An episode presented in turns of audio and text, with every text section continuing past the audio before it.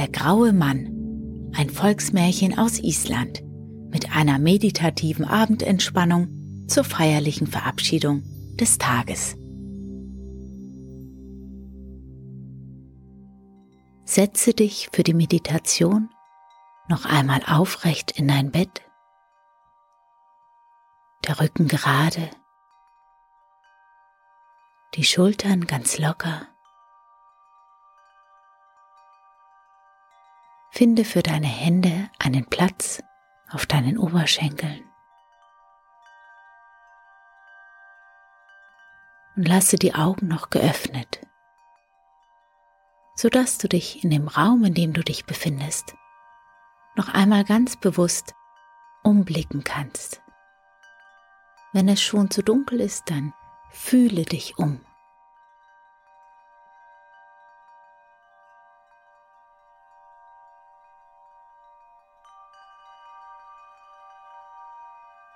Erfasse den Raum um dich herum, dein Hier, dein Jetzt, diesen einzigartigen Moment, an diesem einzigartigen Tag. Dann senke deinen Blick, du kannst deine Augen auch schließen. Und spüre dich wie du dort sitzt. Hier und jetzt.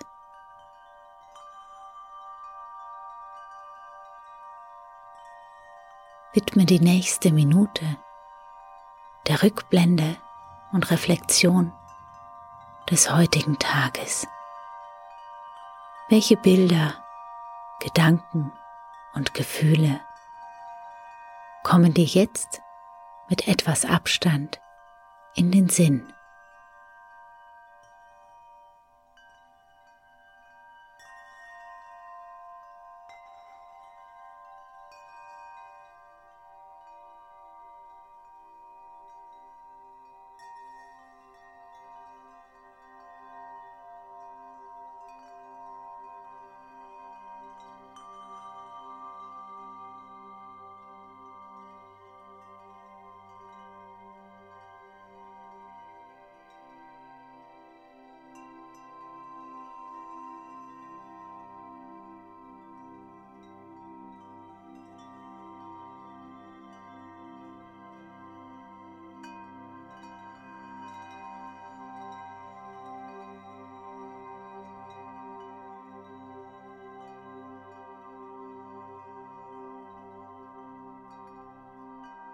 Sammle nun in Gedanken drei Dinge zusammen, für die du heute besonders dankbar bist.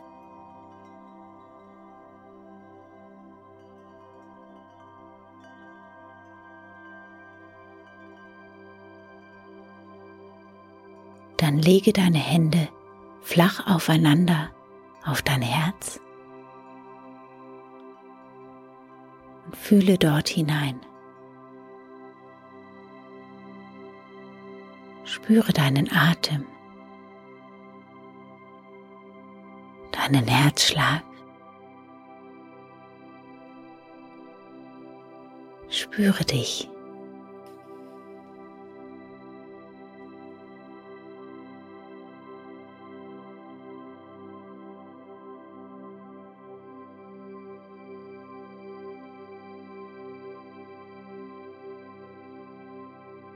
Schicke einen Impuls der Dankbarkeit zu deinem Herz, zu deinem ganzen Körper. Dankbar dafür, dass dein Körper dich durch dein Leben trägt, damit du Teil des Ganzen sein kannst.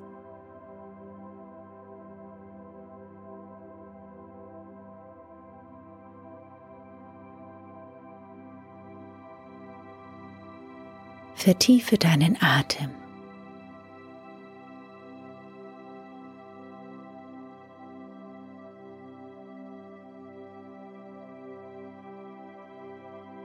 Und bevor du dich gleich hinlegst, recke und strecke dich doch noch mal ganz sanft.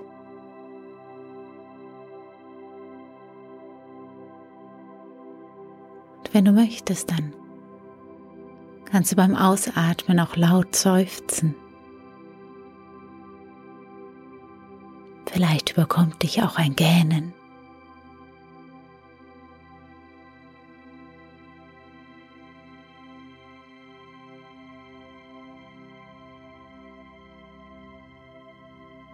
Und komme dann zum Liegen.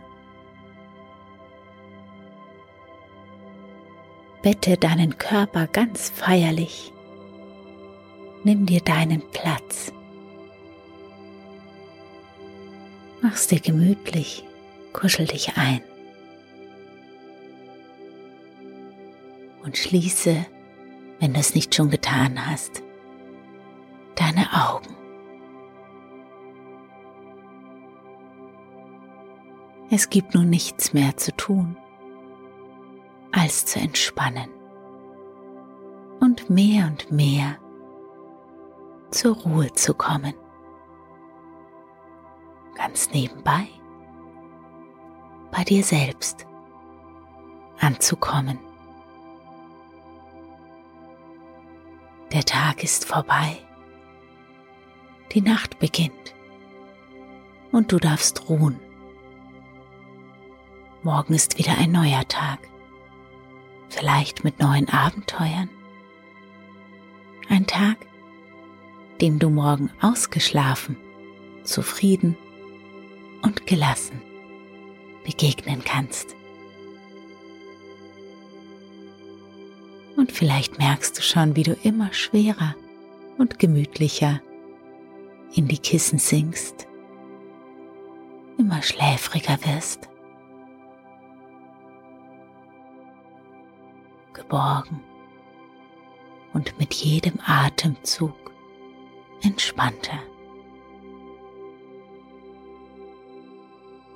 Du darfst loslassen.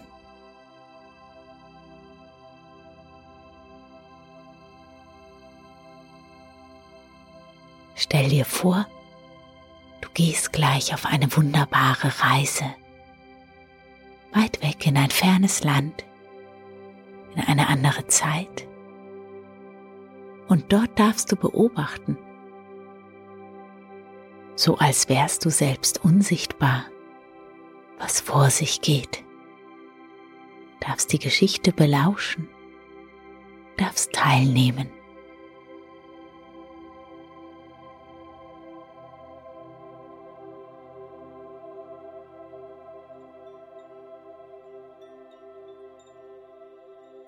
Es waren einmal ein König und eine Königin in ihrem Königreich.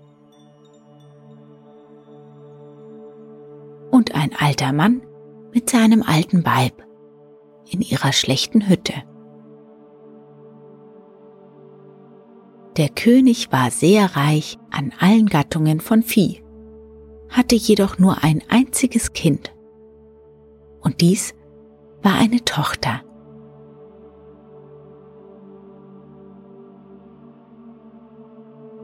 Der alte Mann war sehr arm. Er hatte keine Kinder und lebte mit seinem Weib von nur einer einzigen Kuh, welche sie besaßen.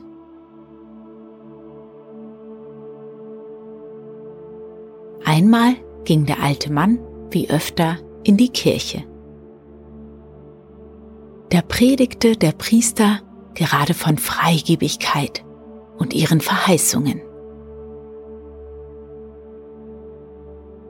Als der Mann aus der Kirche zurückkam, fragte ihn sein Weib, was er diesmal Gutes aus der Predigt mitgebracht habe. Der Alte war sehr guter Laune und sagte, dass es heute ein wahres Vergnügen gewesen sei, dem Priester zuzuhören.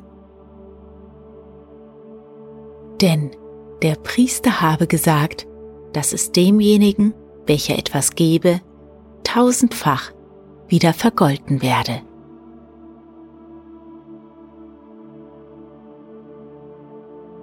Das Weib dachte sich, dass dies wohl nicht so genau zu nehmen sei und meinte, ihr Mann habe die Worte des Priesters nicht richtig verstanden. Und so stritten sie darüber wohl eine Stunde lang, ohne dass der eine Teil dem anderen nachgeben wollte.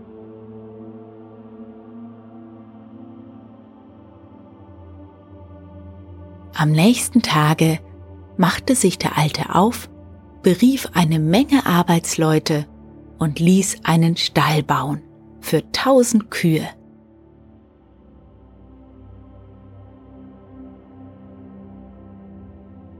Das Weib war ganz erbost über seine Dummheit, wie sie es nannte.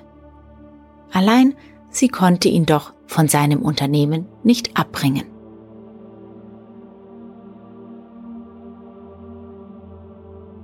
Als der Stall fertig war, dachte der Alte nach, wem er seine Kuh geben könne.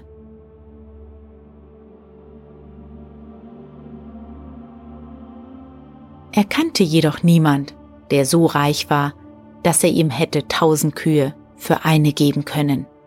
Nur den König selbst ausgenommen. Zu diesem konnte er doch nicht ohne weiteres gehen. Das sah er wohl ein. So beschloss er denn endlich, zum Priester zu gehen.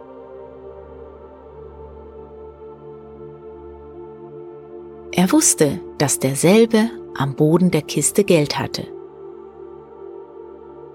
Und dann musste er doch der Letzte sein, der seine eigenen Worte zu Schanden machte. So machte sich denn der arme Mann mit seiner Kuh auf den Weg so sehr auch sein Weib dagegen protestierte.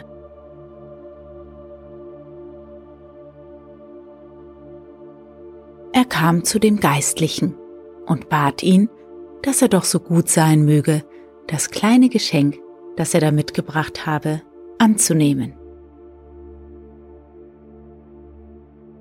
Der Geistliche machte große Augen und ersuchte den Mann, dass er sich doch etwas genauer erklären möchte.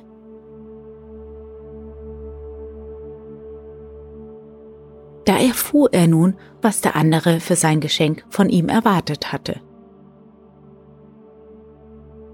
Nun machte der Geistliche freilich ganz andere Augen und er schalt den Alten tüchtig aus, dass er nicht besser auf die Predigt acht gegeben habe und jetzt mit solchen Wortklaubereien daherkomme. Sei jetzt so gut und schau, dass du mit deiner Kuh wieder weiterkommst, lieber Mann und zwar recht bald, sagte der Geistliche in strengem Tone. So machte sich denn der Häusler mit seiner Kuh wieder auf den Heimweg und war gar unzufrieden mit seinem Gange. Wie er so ganz verdrossen dahinging, erhob sich plötzlich ein pechschwarzes Unwetter mit Nordsturm, Frost und Schnee.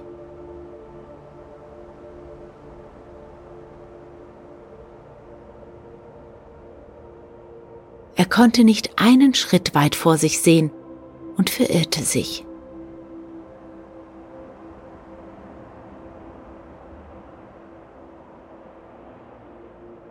Da dachte er sich, dass er wohl bald die Kuh gehen lassen und noch froh sein müsse, wenn er selbst mit heiler Haut davonkomme.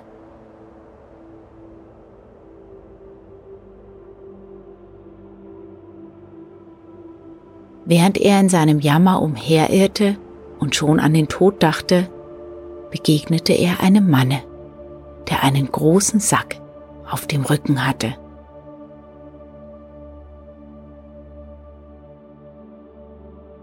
Was machst du denn mit deiner Kuh hier draußen? Bei diesem Wetter? fragte der Mann. Der Alte erzählte ihm alles, wie es sich zugetragen hatte. Es ist besser, lieber Mann, du gibst mir deine Kuh für diesen Sack, den ich hier auf dem Rücken trage, sagte der Mann. Den kannst du immerhin nach Hause schleppen, und darin befinden sich Fleisch und Bein.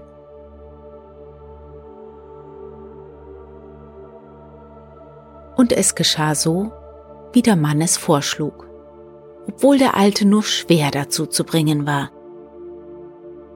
Jener erhielt die Kuh und verschwand alsbald mit derselben.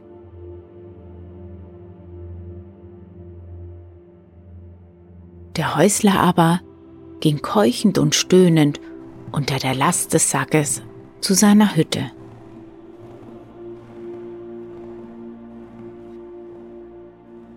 Als der Alte heimkam, erzählte er seinem Weibe, wie es ihm ergangen war, und tat gar wichtig mit dem Sack.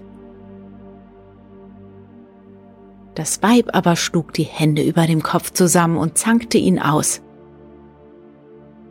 Der Mann bat sie aber, lieber einen Topf mit heißem Wasser ans Feuer zu stellen. Dann nahm sie den größten Topf, den sie fand, und füllte ihn mit Wasser. Als dasselbe kochte, machte sich der Mann daran, den Sack aufzubinden. Aber da war auf einmal Leben in denselben gekommen. Es rührte und bewegte sich drinnen, und als er den Sack geöffnet hatte, sprang ein lebendiger Mann aus demselben, der vom Scheitel bis zur Zehe grau gekleidet war.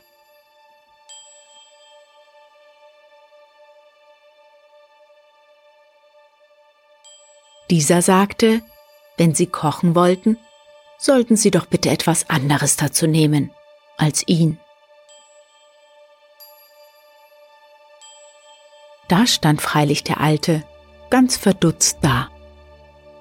Sein Weib aber schimpfte und sagte, daran sei nur seine Dummheit schuld. Und so zankten Mann und Weib eine gute Weile, bis der Graue endlich sagte, dieses Gezanke führt zu nichts. Ich will lieber hinausschauen und sehen, ob ich nicht etwas Essbares für euch und für mich auftreiben kann. Und draußen war er, in der Finsternis.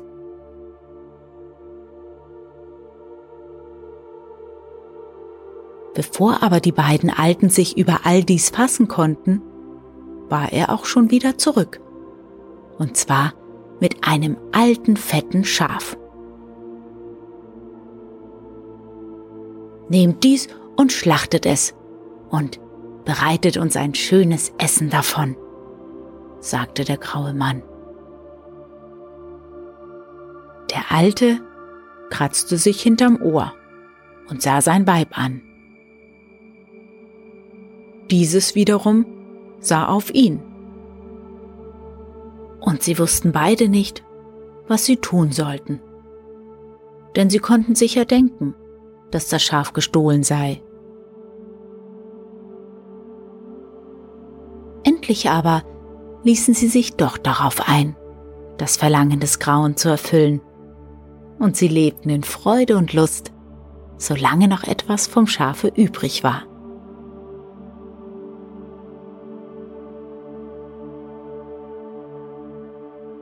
Als dasselbe verzehrt war, holte der Graue noch eins und dann ein drittes, ein viertes und ein fünftes.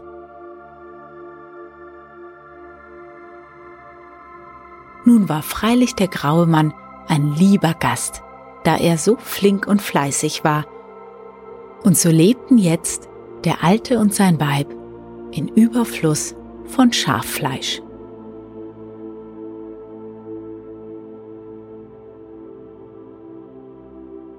Der Schafhirt des Königs bemerkte, dass ihm ab und zu ein Schaf aus der Herde abhanden kam. Er konnte sich nicht denken, wie dies zugehe. Und als ihm schon das fünfte Schaf abgängig war, begab er sich zum König und erzählte ihm die Sache. Es müsse sich ein Dieb in der Nachbarschaft aufhalten, so meinte er. Der König begann nun selbst Nachforschungen darüber anzustellen, ob nicht neue Leute in seine Nachbarschaft gekommen seien und so erfuhr er endlich, dass ein Mann gesehen worden sei, den niemand kenne, und der sich in der Hütte der beiden alten Leute aufhalte. Er schickte einen Boten in die Hütte mit dem Auftrag, der fremde Mann solle sich sogleich in der Halle des Königs einfinden. Die beiden alten Leute erschraken darüber gar heftig und waren voll Angst und Sorge, dass sie nun denjenigen verlieren würden, der sie erhalten habe. Denn es war kein Zweifel mehr, dass er als Dieb gehängt werden sollte. Der Graue aber war sogleich bereit, vor dem König zu erscheinen.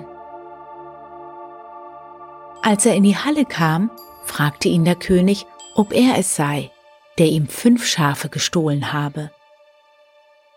Ja, Herr, das habe ich getan, entgegnete der Graue. Und warum hast du das getan? fragte der König. Die beiden alten Leute da unten in der Hütte sind nicht imstande, sich selbst zu ernähren, antwortete der Graue. Sie haben nichts zu essen. Du hingegen hast Überfluss an allem, König. Du hast mehr als du brauchst und mehr zu essen, als du selbst aufzehren kannst. Es schien mir deshalb viel billiger, dass die beiden Leute dasjenige, was sie brauchen, von dem bekämen, was du nicht brauchst. Diese Rede kam dem König ganz sonderbar vor, und er fragte den Grauen, ob er denn keine andere Kunst gelernt habe, als die zu stehlen. Der andere wusste hierauf keine Antwort. Der König aber sagte, Morgen schicke ich meine Leute in den Wald hinaus mit meinem fünfjährigen Ochsen. Gelingt es dir, diesen zu stehlen, so soll dir alles verziehen sein. Gelingt es dir aber nicht, so lasse ich dich hängen. Das sei ja schier unmöglich, meinte der Graue, da der König den Ochsen gewiss gut werde bewachen lassen. Das sei wiederum seine Sache, wie er es anzustellen habe, entgegnete der König. Hierauf begab sich der Graue wieder heim in die Hütte, wo er mit Freude empfangen wurde. Er bat die Leute um einen Strick, da er für den nächsten Morgen einen solchen benötige. Der Alte suchte denn einen alten Strick hervor. Und dann schliefen sie alle drei die Nacht hindurch.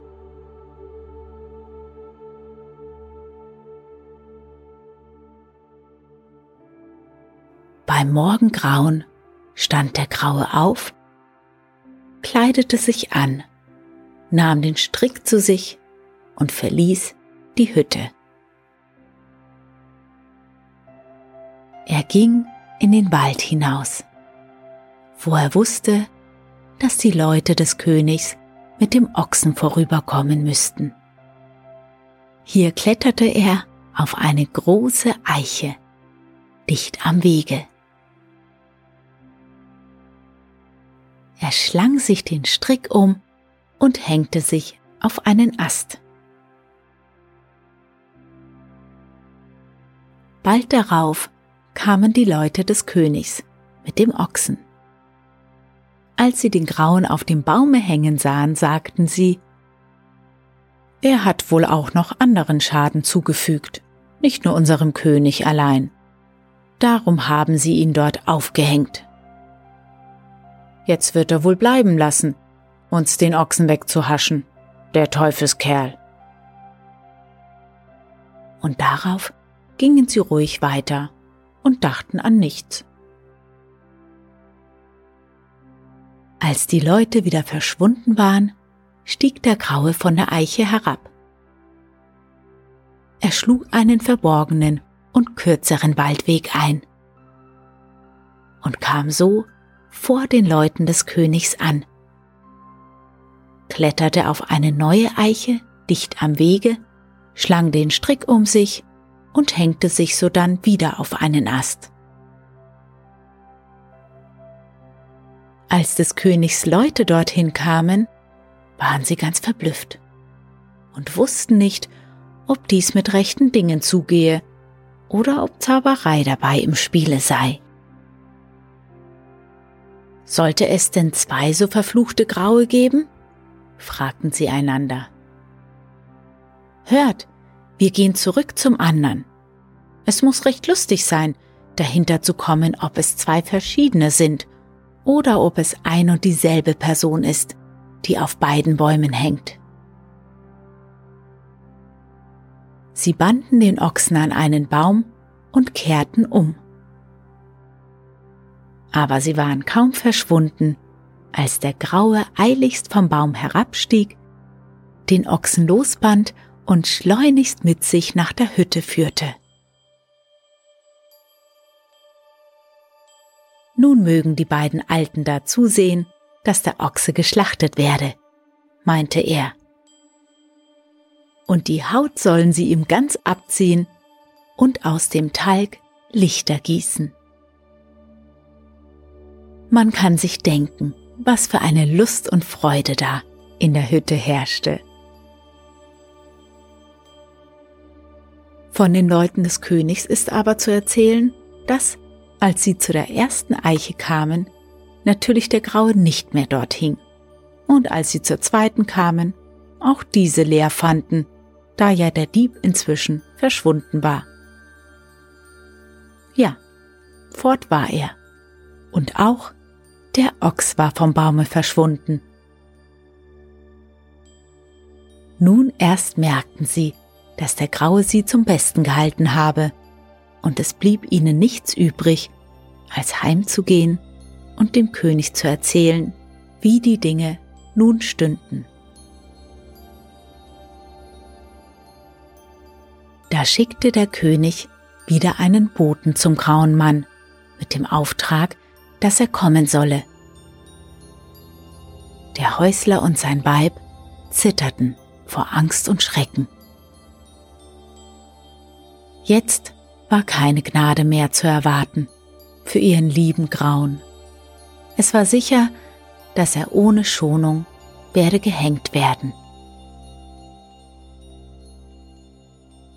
Er selbst war aber guten Mutes und trat ohne Furcht vor den König hin.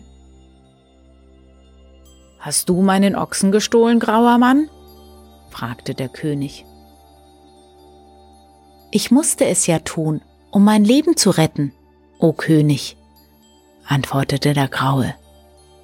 Hierauf sagte der König, Ich will dir auch dies verzeihen, wenn es dir gelingt, heute Nacht mir und meiner Königin die Betttücher unter dem Leibe wegzustehlen. Das geht über die Kräfte eines Menschen, sagte darauf der Graue. Wie soll ich in den Palast kommen und dies tun können? Das ist deine Sache und dein Leben gilt es, entgegnete der König und entließ ihn.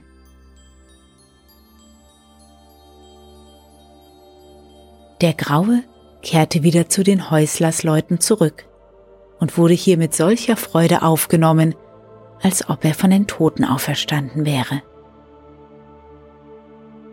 Als es gegen Abend ging, nahm der Graue einige Töpfe voll Mehl und bat das Weib, dass es einen Brei kochen und denselben recht dick werden lassen solle. Sie tat nach seinem Willen, und als der Brei fertig war, gab ihn der Graue in ein Gefäß und bedeckte dasselbe, damit er nicht zu schnell kalt werde.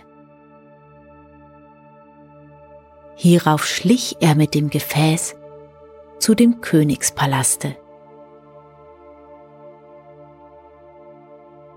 Es gelang ihm, in denselben hineinzukommen, ohne dass er bemerkt wurde, und er verbarg sich in einem finsteren Winkel.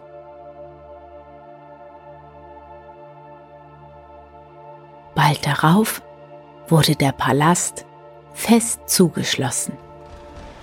damit es dem Diebe ja nicht gelingen sollte, sich in denselben einzuschleichen.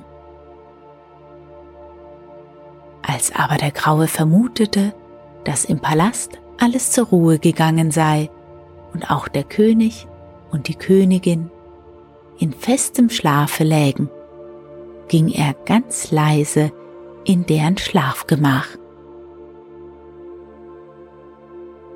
Er deckte den König und die Königin an den Füßen bis zur Mitte des Körpers ab und ließ recht vorsichtig den Brei zwischen König und Königin tröpfeln. Hierauf entfernte er sich rasch aus dem Gemach und begab sich wieder in sein Versteck. Die Königin erwachte gar bald, als sie den warmen Brei fühlte. Sie weckte den König und sagte ihm, Was ist das denn? Du hast ja ins Bett gemacht, Liebster. Der König wollte dies nicht zugeben, sondern beschuldigte die Königin, dass sie es getan habe. Und so stritten sie eine Weile miteinander. Schließlich nahmen sie die Betttücher und warfen dieselben samt ihrem Inhalt weit von sich auf den Boden. Und dann schliefen sie wieder ein. Der Graue aber schlich herbei, nahm die Tücher, legte sie zusammen und entfloh damit zu den alten Leuten in die Hütte. Er übergab ihnen die Tücher und hieß sie, dieselben von den Breiklümpchen zu reinigen und sie für ihre Betten zu benutzen. Als am nächsten Morgen der König und die Königin erwachten, sahen sie, dass die Betttücher verschwunden waren. Da dachte der König, dass sie wohl sicher der Graue gestohlen habe und schickte sogleich einen Boten zu demselben. Nun glaubten die alten Leute, dass der Graue diesmal ganz gewiss gehängt werden würde und nahmen von ihm schmerzlichen Abschied. Er aber ging wieder ganz mutig in den Palast hinauf.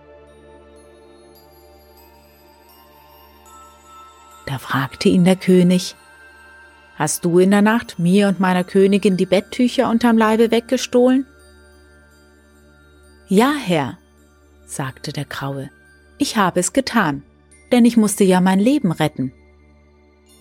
Da sagte der König, ich will dir alles, was du bisher getan hast, verzeihen, wenn du in der heutigen Nacht uns beide, mich und meine Königin, aus unserem Bette stiehlst. Wenn es dir aber nicht gelingt, so sollst du ohne Gnade gehängt werden. Das kann niemand, sagte der Graue. Das ist deine Sache, entgegnete der König. Der Graue begab sich wieder heim in die Hütte. Als es des Abends finster geworden war, nahm der Graue einen großen, hohen und breitkrempigen Hut. Er durchbohrte denselben in dichten Reihen und steckte in die Löcher die Lichter, welche sie aus dem Talg des Ochsen bereitet hatten. Auch an seinem Körper befestigte er unzählige Lichter, von oben bis unten.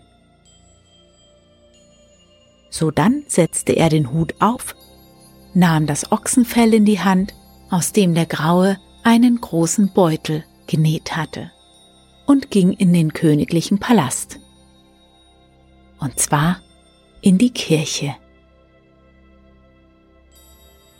Hier legte er das Ochsenfell vor dem Altar nieder. Er zündete alle Lichter an, ging zu den Glocken und läutete.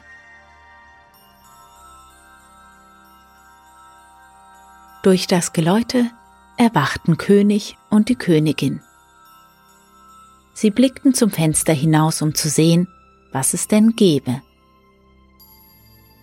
da sahen sie an der Kirchentür eine leuchtende Gestalt stehen, welche nach allen Seiten Strahlen aussandte. Der König und die Königin waren über diesen Anblick ganz verblüfft und meinten, dass es ein Engel vom Himmel sei, welcher der Erde eine wichtige Botschaft zu verkünden habe. Einen solchen Gast müsse man gebührend empfangen, ihm Ehrfurcht erweisen und um Barmherzigkeit anrufen.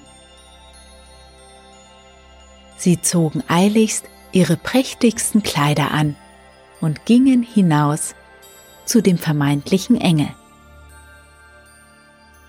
Dann warfen sie sich vor ihm auf die Knie und baten um Gnade und Vergebung der Sünden.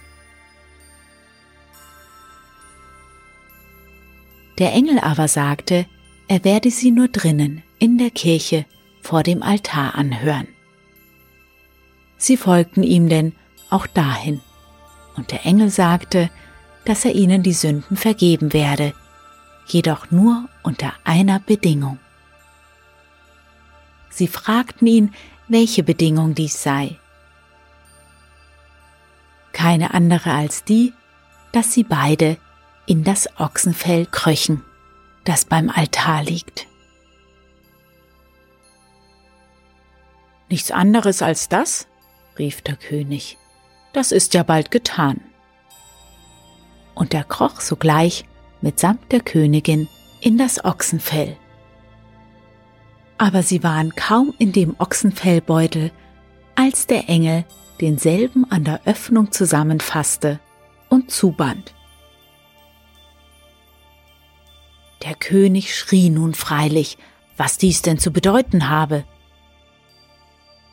Der Engel aber schüttelte alle Lichter ab, schleifte den Beutel mit rasender Schnelligkeit durch die Kirche und sagte, Ich bin kein Engel, sondern dein guter Bekannter, der Graue von der Hütte da unten. Siehst du, ich habe dich samt deiner Königin aus dem Bette gestohlen, und nun sollst du auch Vergebung der Sünden erhalten. Das kannst du mir glauben. Ich bringe euch beide ums Leben, wenn du mir nicht versprichst, die Bitte zu erfüllen, die ich an dich richten werde, und mir dies beschwörst, bevor ich euch aus dem Beutel herauslasse. Was konnte der König da tun? Er musste alles versprechen und beschwören, was der Graue wollte. Dieser ließ sie hierauf los und verlangte nichts anderes als des Königs Tochter und die Hälfte des Reiches, sowie die Erlaubnis, den armen alten Häusler samt seinem Weibe zu sich nehmen zu dürfen. Der König musste seine Einwilligung geben, denn er hatte es ja beschworen. Der Graue ging sodann hinab zu den alten Leuten, und man kann sich denken, dass es sich jetzt etwas mehr in die Brust warf als sonst.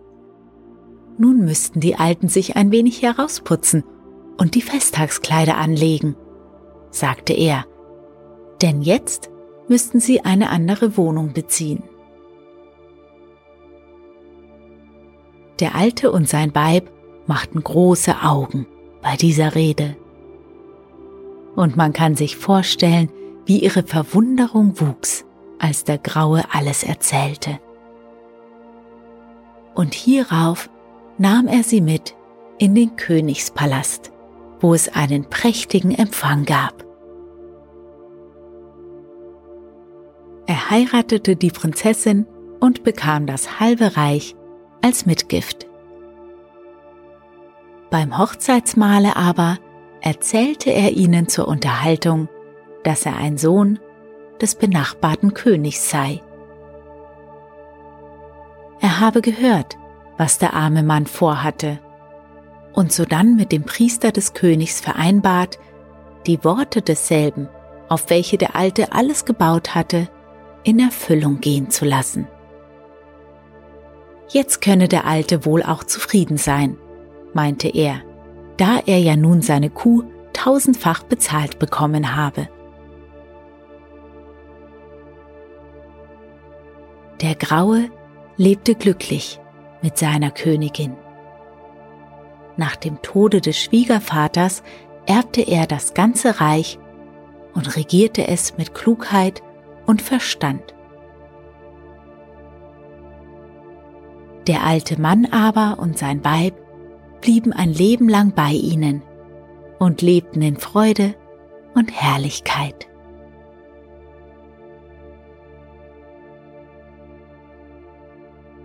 Und wenn sie nicht gestorben sind, so leben sie auch heute noch. Und dir wünsche ich eine gute Nacht und schöne Träume.